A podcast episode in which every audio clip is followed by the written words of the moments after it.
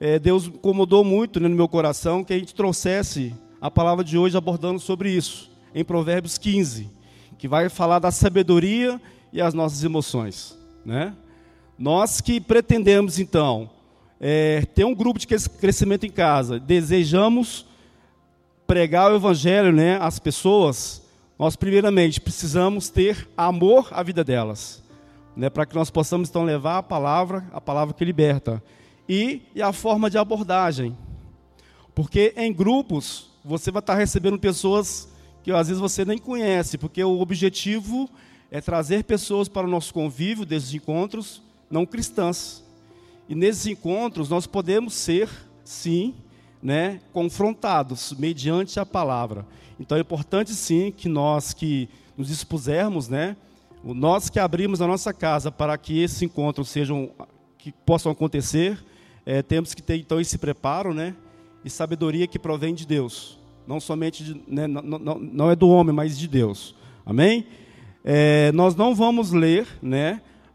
Como a leitura responsiva, será aos poucos, né? Então convido os irmãos que abram sua Bíblia no, em Provérbios do capítulo 15 e mantenham ele aberto. Nós vamos ler do versículo 1 ao versículo 24. Né? A irmã Sara vai colocar ali um, um material para vocês também acompanharem comigo ali. Ao invés de ser a Bíblia, né, vai ser o material que a gente preparou para a gente fixar bem essa orientação.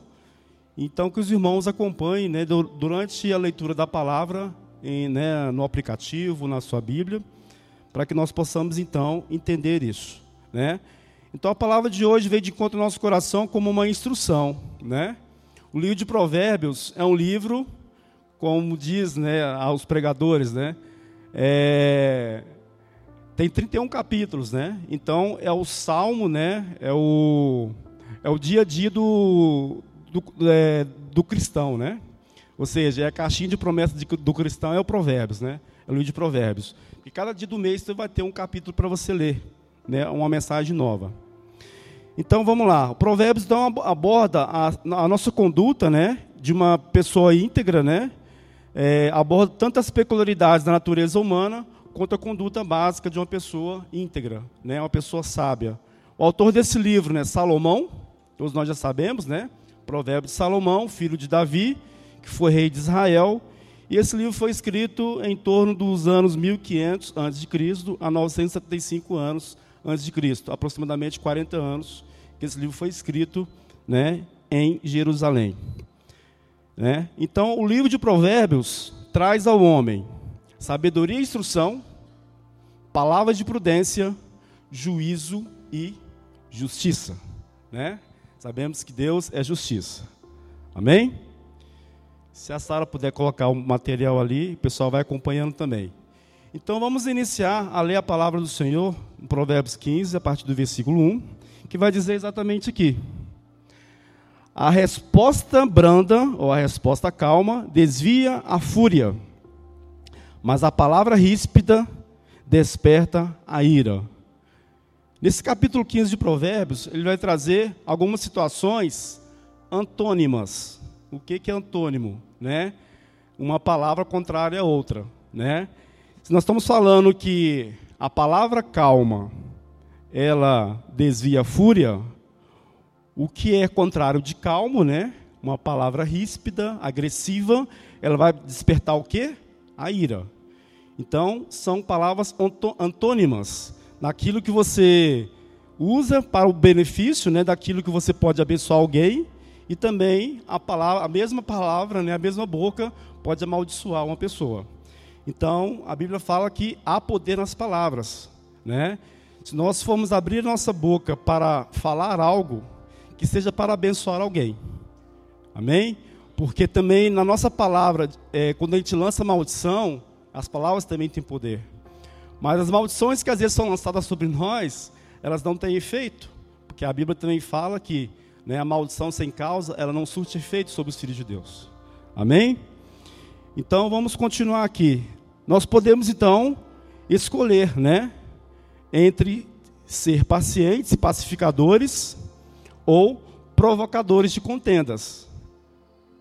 Nesses encontros que teremos, né, os líderes das, das células, ou dos conectes, ou dos grupos de crescimento, conforme os irmãos entenderem melhor, né?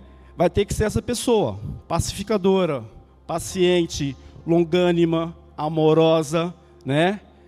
Em algum momento ela vai ter que é, expressar os frutos do Espírito, né? Porque, como eu disse, estaremos abordando pessoas que às vezes não cristãs, que estarão indo ali, talvez até para nos confrontar mediante a palavra, né? Então nós conhecemos a palavra, mas de repente no momento a pessoa pode ficar nervosa e falar algo que não vem do contexto da palavra. É importante, então, que nós sejamos orientados. Do versículo 2 ao versículo 4, vai dizer exatamente sobre a língua dos sábios.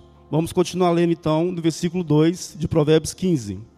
A língua dos sábios, ela torna atraente o conhecimento, mas a boca dos tolos derrama insensatez. Mais um antônimo, né? A língua do sábio atrai pessoas para o meu lado, né? Eu sou influenciador, né? Mas a boca tola, ela o que derrama insensatez. Ela provoca contenda, ela provoca ira, né? Então nós, é, Deus nos dá o livre arbítrio para escolher, né? Se eu quero ter uma vida tranquila, num caminho que leva à salvação, que é estreito, apertado, ou se eu quero ter uma vida mais relapsa, né? Tudo não tem nada a ver, está tudo certo, eu aceito tudo. E Romanos vai dizer que nós não podemos conformar, né, com a renovação desse século. Não podemos conformar, né, com esse século, com esse mundo, porque tudo que vem do mundo jaz no maligno. E nós que temos o Espírito de Deus e somos escolhidos, chamados para ser sacerdócio real, nação santa e povo adquirido de Deus, nós temos que separar essas coisas. No evento onde Pedro nega Jesus, lá em Lucas vai relatar isso, quando Pedro está mediante a multidão, Jesus está sendo levado ao sinédrio, né, perante Pilatos para ser julgado, né? E a multidão espremia Pedro. E Pedro estava por ali na redondeza, tal, né? E as pessoas o identificaram mas você é um deles. Né? Você é um deles que, que seguia esse homem que está sendo aí julgado, né? que será julgado. E Pedro, não, eu não sou, não, vocês estão enganados, né? Eu não sou um deles. Não, você é um deles, sim. Então, quer dizer, as pessoas conheceram a Pedro pela fala dele. Você é um deles porque você fala igual a ele. Né? O que eu quero dizer com isso, com esse exemplo de Pedro? Não querendo falar sobre o evento de Pedro ter negado a Jesus, mas falar de que a nossa fala tem que conferir a fala de Cristo, né? Nós não podemos ser confundidos com o ímpio. Nós temos que ser separados de fato, e quando a gente estiver num grupo, né, onde o mal está imperando, nós podemos estar ali no meio, mas não, não podemos ser contaminados, para que o mundo possa ver a diferença entre o ímpio e o cristão, né? A irmã até deu um exemplo de que ela foi num evento onde tinha ela e mais duas pessoas cristãs, né? Que é onde naquele momento ali do social a pessoa fez algo que o, a pessoa não cristã que está nos observando depois vai falar, ó, oh, você viu? O irmão Júlio, ele estava na festinha, ele era crente, mas ele fez coisa que crente não devia fazer, né? Então, nós somos, a todo momento, é, estamos sendo é, observados. Né? Nós somos rodeados por uma nuvem de testemunha. Nós somos, então, estamos na vitrine. Se nós fizermos alguma coisa né, que não confere né, com a palavra, o mundo vai ser o primeiro a nos acusar. Mas você não era para estar aqui. Você é um deles lá. Você é cristão, né? E às vezes a gente fica até é, confrontado com esse tipo de situação. Então Pedro, naquele momento, ele foi conhecido pela fala. Não, você fala igual a Jesus, você fala igual aquele homem, você é um deles. E Pedro, naquele momento né, de temor, ele negou, porque para ele também não ser levado juntamente para ser julgado. Né? E era mister que, que acontecesse isso. Né? Era mister, porque Jesus tinha falado a ele, né? que antes que o galo cantasse, por três vezes ele o negaria. E assim aconteceu.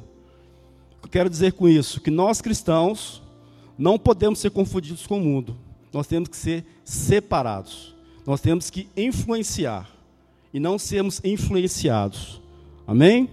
Continuando então no versículo 3.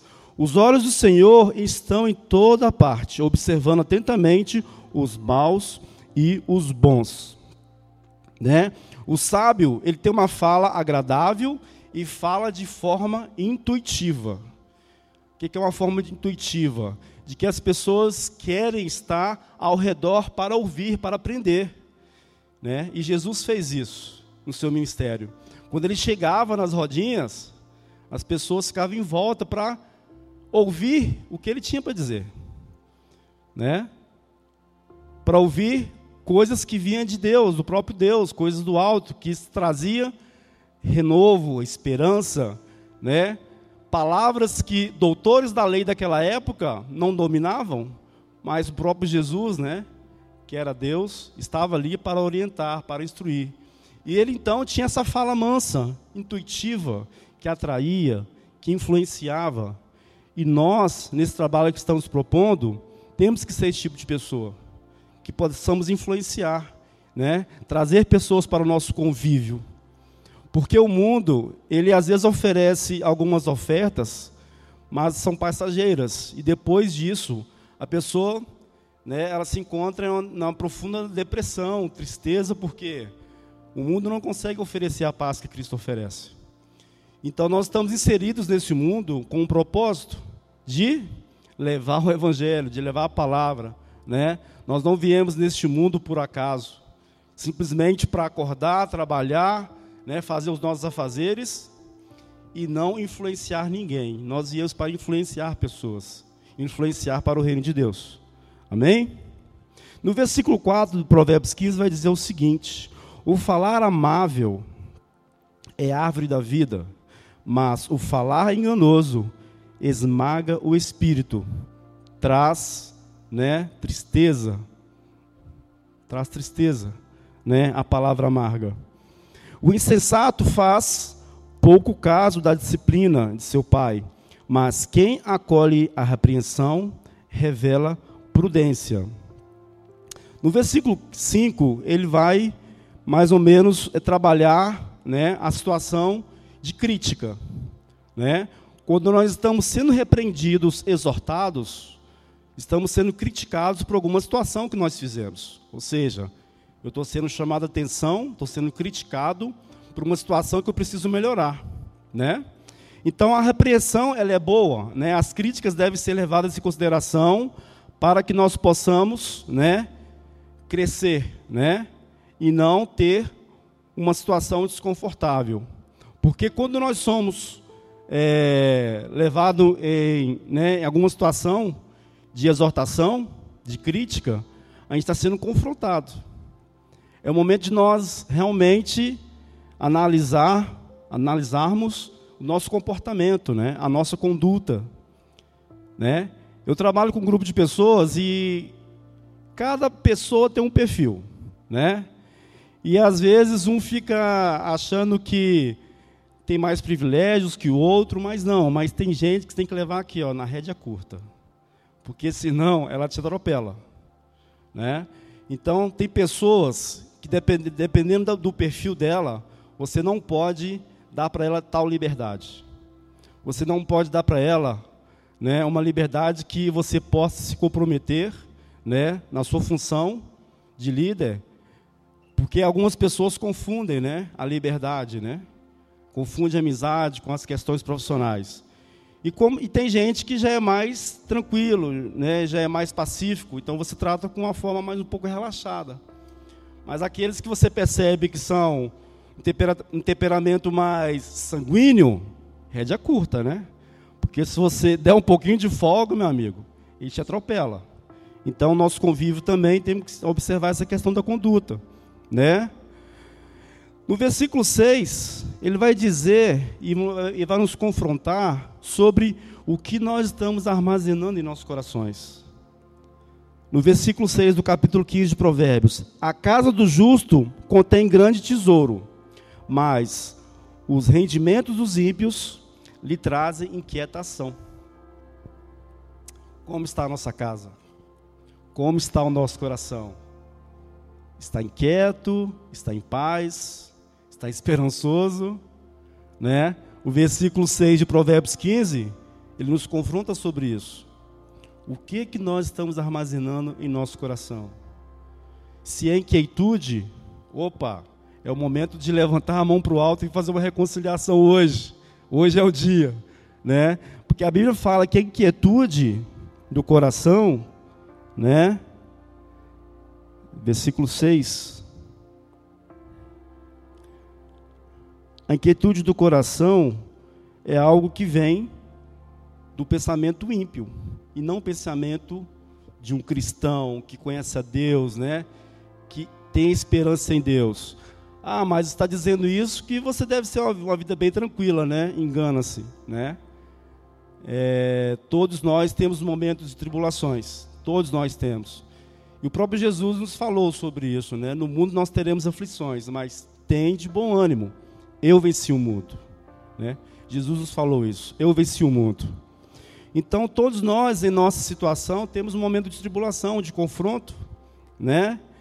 E nesse momento é muito natural que a gente deixe de confiar em Deus para confiar na nossa própria força, né? Aonde começa a ter a inquietude, né? A ansiedade excessiva. Todos nós temos ansiedade, todos nós temos ambição. Não estou falando isso. A questão é que nós precisamos ter domínio sobre isso né? que também é um dos frutos do Espírito Santo, que vai dizer lá em Gálatas 5, domínio próprio. Né? Porque se você é confrontado em alguma situação, né? se você deixar o homem natural falar, o sangue vai ferver, e você vai dizer coisas que não convém para um cristão. Mas se você que entendeu que é um cristão e que tem a fala de Cristo e que tem a marca de Cristo, se deixar dominado pelo domínio próprio, aí sim você fará toda a diferença. Nós faremos toda a diferença. E nós só iremos trazer pessoas ao nosso convívio, para o nosso meio, nós só conseguiremos influenciar se elas verem em nós algo diferente, algo que ela não encontra no seu convívio natural, que ela não mudam, né? Porque na, no ciclo de, de amizade, enquanto está tudo bem, legal, Precisou de ajuda? Cadê os amigos? Né? Você não encontra os amigos que você achava que era seu amigo. E nesse momento, nós que conhecemos a palavra, nós temos um único amigo, que é Jesus, e nele nós podemos confiar. Amém? Podemos confiar em Jesus. Amém? Glória a Deus. O meu único amigo é Jesus, nele eu posso confiar. Glória a Deus.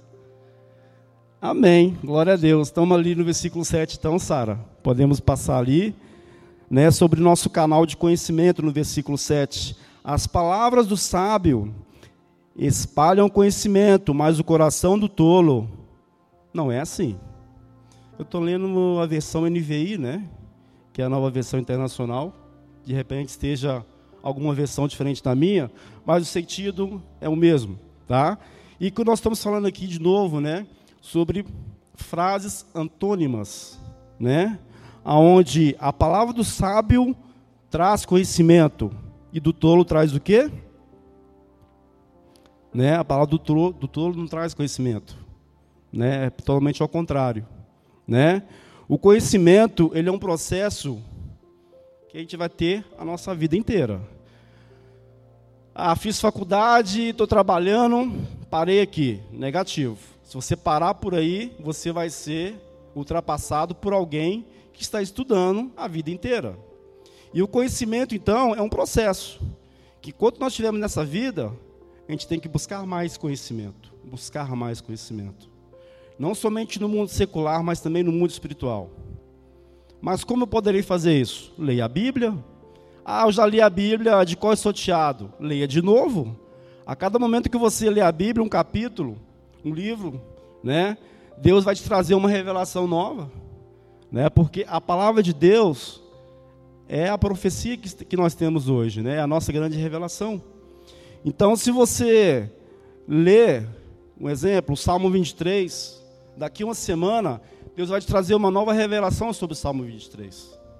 A palavra que às vezes é pregada nesse púlpito, sobre às vezes Provérbio 15, que nós estamos falando aqui agora, se vier um outro pregador, nessa mesma palavra vai abordar outra, outra situação.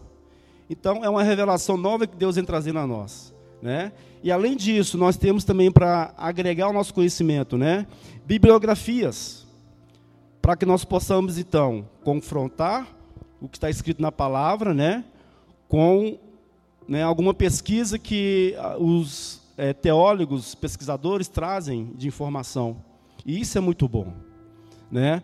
Porque aí nós estamos criando mestres, né, da palavra para orientação, para discipular. Nós falamos lá no início, né, Marcos 16, 15, né? Ide e fazei discípulos. É uma ordem, ide. Ah, se você puder ir, se estiver descansado, se der, vai. Não é se der, é ir. Ir de fazer discípulos. Para que nós possamos fazer discípulos e orientar, precisamos primeiro o quê? Conhecer. Né? Conhecer a Deus, conhecer a palavra, aonde está a referência, para a gente falar sobre a palavra e provar na palavra. Né? Porque muitas das vezes nós seremos confrontados com o versículo da Bíblia. E sabemos que o texto, sem um contexto, ele é pretexto para uma heresia. Sabemos disso. Então, em algumas situações, algumas seitas, ela vai usar um versículo da Bíblia para te confrontar. Se você não tiver o contexto daquele versículo, tu vai cair. Não, realmente, né? Não tinha pensado nisso. Somente 144 mil pessoas que serão salvas. Onde na Bíblia está escrito isso? Né? é um texto que não teve um contexto. Se você ler o contexto, não é isso que essa palavra vai dizer. Existe esse versículo na Bíblia, mas o contexto não é esse. Então, se nós não sermos igual os bereanos, que tudo que era falado aqui, eles conferiam na Bíblia, nós poderemos ser levados como vento de doutrina. Tudo que falar, a gente vai acreditar. Tudo que falar heresia, vamos acreditar. E a Bíblia está aqui para ser consultada para nos confrontar. E para que nós, então, não sejamos enganados, não sejamos como nécios, use a palavra também como resposta. Né? Tem algumas seitas que usam muito, eles estudam bastante a Bíblia para confrontar o cristão quando vai ser evangelizado. Eu estou falando isso porque na minha juventude, né, lá em Minas, a gente fazia muitos trabalhos evangelísticos em cidades interiores, né? A gente fazia é, o, o, impacto evangelístico, né? A gente chamava essa programação de impacto evangelístico. Saímos na sexta-feira à noite, voltávamos no domingo à noite e ficávamos ali evangelizando naquelas cidades, onde tinha poucas igrejas e encontrávamos muitas pessoas idólatras, né? Muitas pessoas que às vezes nunca tinham ouvido falar da palavra de Deus. Encontramos esse tipo de pessoas. É só sair um pouquinho, né, do nosso convívio. E às vezes nós éramos confrontados. Confrontados em terrenos de, né, de, em terrenos espíritas, né, que nós entrávamos também, não sozinhos, né, tínhamos sempre um orientador conosco. A gente era jovem, tipo 16, 18 anos, então a gente tinha essa pegada de ir, levar a palavra, e quando a gente era confrontado, tinha um tutor do nosso lado, né? Não, mas a palavra também de Deus diz, pá, né? E aí a gente quebra a artimanha do inimigo, né? Nós vemos ali que Jesus foi confrontado pelo diabo pela palavra. Mas Jesus não está escrito também na palavra que, né, que pode ser transformada as pedras em pão? E o que Jesus disse? Não só de pão viverá o homem, mas de toda a palavra que procede da boca de Deus. Né? O diabo vem nos confrontando com a palavra e também temos resposta pela palavra. Mas se a gente não souber o contexto dessa palavra, nós podemos ser enganados, sermos levados como vento de doutrina. Amém? No versículo 8 e 9 de Provérbios 15 vai dizer sobre o sacrifício do ímpio e sobre a oração dos justos. Mais um antônimo aqui que nós estamos falando, né? Vai dizer em Provérbios 8, 15, 8, né, que o Senhor, ele tem desgosto ou detesta o sacrifício dos justos. Deus não se agrada. Ah, eu estou em pecado, vou aqui fazer meu ritual de sacrifício. Deus não aceita, Deus abomina, né? Deus detesta. Mas a oração dos justos sobe a Deus como aroma né, suave, né? Sobe a Deus como incenso agradável. Ele se agrada da oração dos justos. Amém? Continuando aqui então no versículo 10, né? Há uma severa lição para quem abandona o seu caminho. Quem despreza a repreensão morrerá. Irá à sepultura. Não sou eu quem digo, é a palavra de Deus, Provérbios de Salomão, né, que vai nos instruir como caminhar nessa terra em sabedoria, né, controlando as nossas emoções e não sendo levado por vento de doutrinas, né? Temos que ser sábios e não tolos e não nécios, né? Ninguém pode fugir da face de Deus. Então, no versículo 10 e 12 do capítulo 15 de Provérbios, vai dizer exatamente sobre isso, né? Versículo 11: A sepultura e a destruição estão abertas diante do Senhor, quanto mais os corações dos homens. O zombador não gosta de quem o corrige, e nem procura a ajuda do sábio, né? Então, Deus, né, ele está nos acompanhando a todo instante, né? No dormir, no deitar, no levantar, no nosso caminhar. Ninguém foge aos olhos do Senhor. Então nós temos que seguir o que? Um caminho que agrada a Deus, né? Um caminho que traz salvação, esperança, que traz, né? É, influência às pessoas que necessitam de, de ouvir uma palavra de vida, né? Hoje, se você conversar com uma pessoa 10 minutos, 15 minutos, ela já come, você começando a falar de Deus para ela, ela já começa chorando. Por quê? Pela a necessidade de ouvir uma palavra de esperança. Porque o mundo hoje, ele é um mundo capitalista, né? Que ele promove interesses, que se você não acompanhar, né, a situação que o mundo te coloca, né, de coisas, de bens, coisas dessa vida, às vezes você é desprezado, né? E às vezes a pessoa sente essa falta de uma palavra que traz esperança, que traz vida, né? Nós vamos dizer logo, nós vamos ver aqui logo em diante também que a riqueza, né, com o coração atormentado, ela não vale a pena. O próprio Salomão vai dizer isso lá no último versículo de Provérbios 15, né? É melhor que nós tenhamos, passamos dificuldade, né?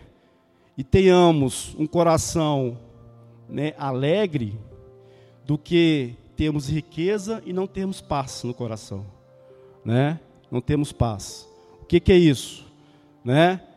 Vamos fazer uma menção de um responsável de uma empresa, um empresário, né? Fatura lá, sei lá, 10 milhões por ano. Quando ele vai deitar, ele está pensando nas dívidas, nos boletos, no pagamento funcionário, né? Se a pessoa conhece a Deus, ela vai o quê? Descansar em Deus, né?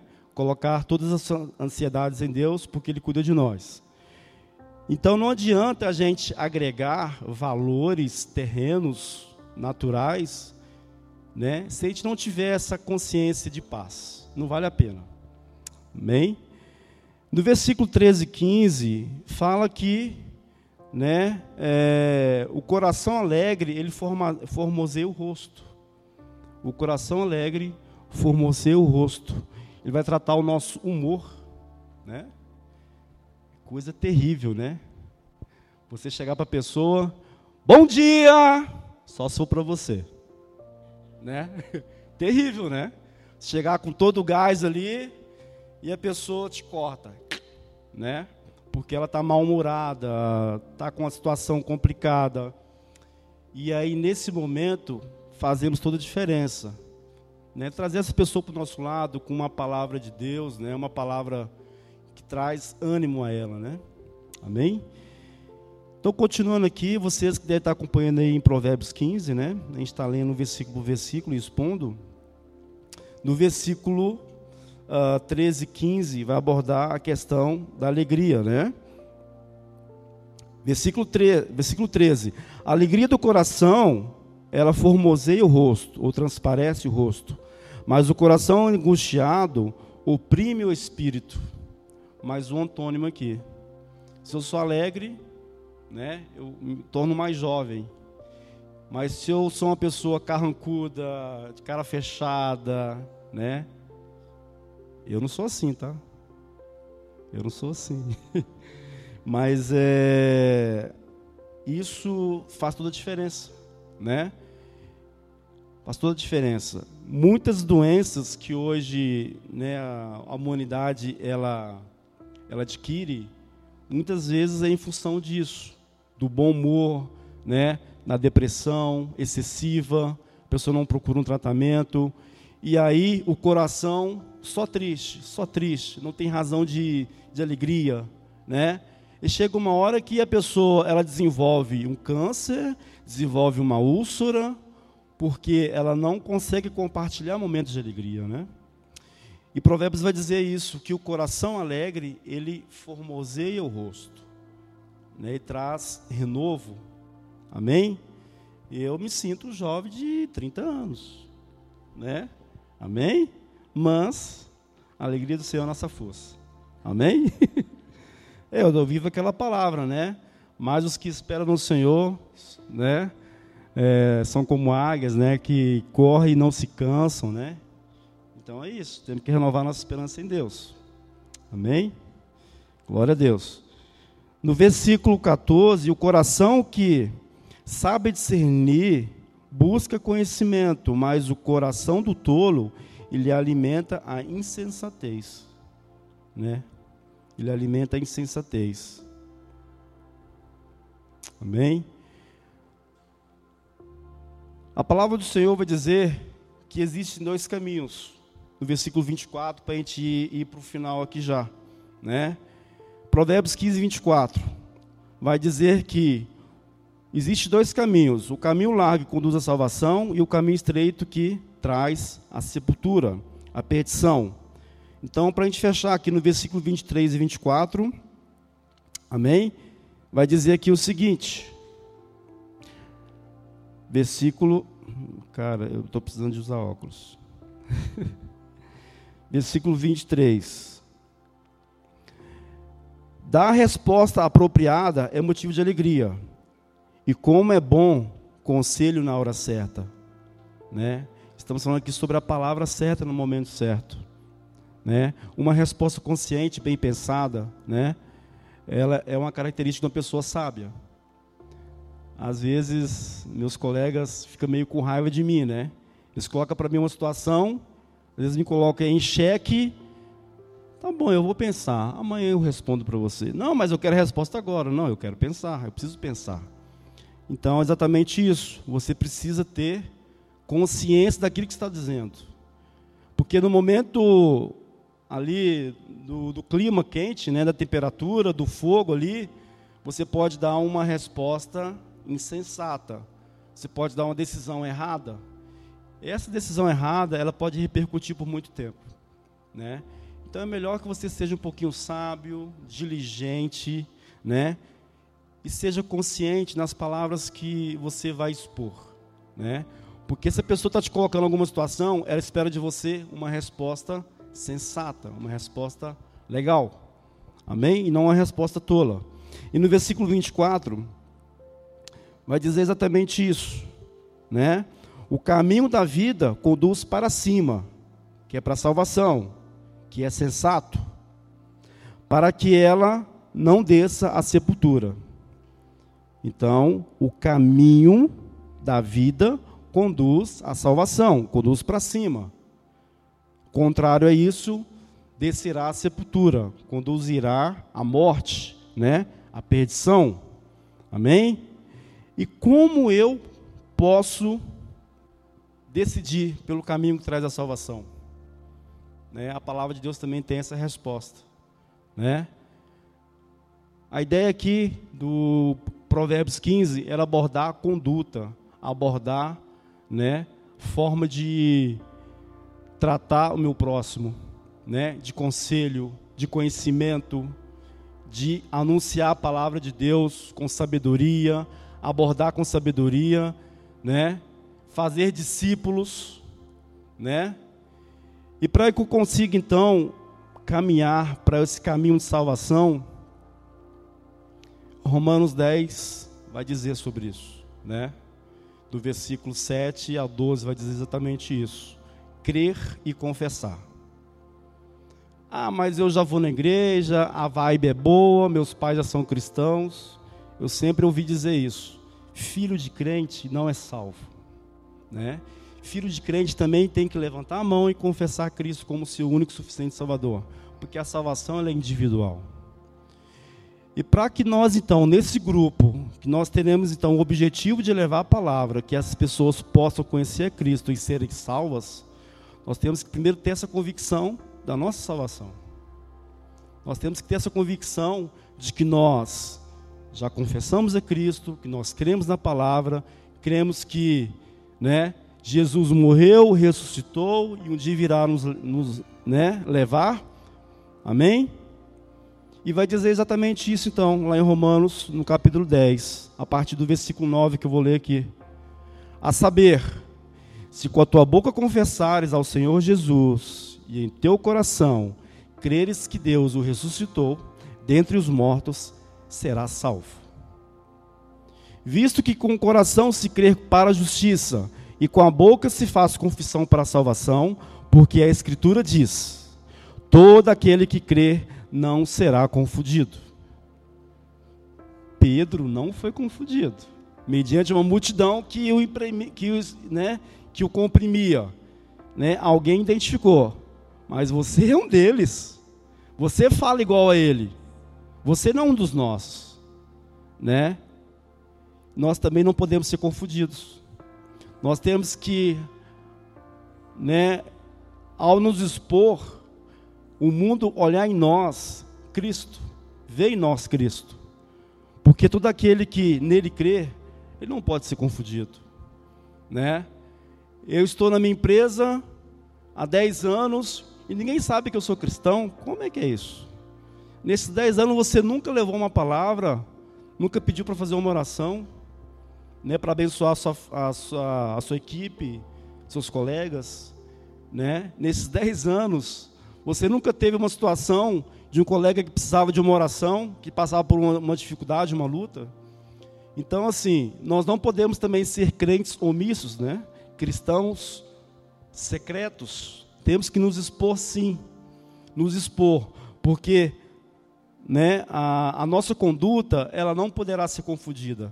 Porque com o nosso coração nós cremos para a justiça e com a nossa, com a nossa boca temos que confessar para a salvação, né? Se nesse grupo aqui, se nesse, nessa plateia de hoje, existe alguém que ainda não fez isso, hoje é o momento, hoje é o dia de confessar Cristo como seu único e suficiente Salvador e fazer parte desse time, né, que vai resgatar vidas através dos conectes, dos grupos de crescimento, dos evangelistas, dos discípulos, né? E assim nós levarmos pessoas para o reino de Deus. Amém? E sermos galardoados. Sermos galardoados. Naquele grande terrível dia, quando o Senhor nos pedir, né, o relatório, a conta daquilo que nós fizemos para ele, o que nós faremos, o que nós falaremos? Nós apresentaremos para diante de Deus com nossas mãos cheias ou com as nossas mãos vazias? Né? A palavra de Deus fala, fala sobre galardão, né? E o galardão não é sobre o que você faz de obra, é sobre o que você faz sobre pregar palavra, salvação de vidas. Isso é o mais importante, né? A própria palavra vai dizer que a obra, ela sem fé, ela é morta.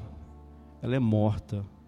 A partir do momento que eu tenho fé, confesso Cristo como meu único suficiente Salvador, né? As obras, ela é uma consequência. Então ela não pode ser uma prioridade, ela tem que ser uma consequência da nossa fé. né, na nossa crença que nós temos em Deus. Amém?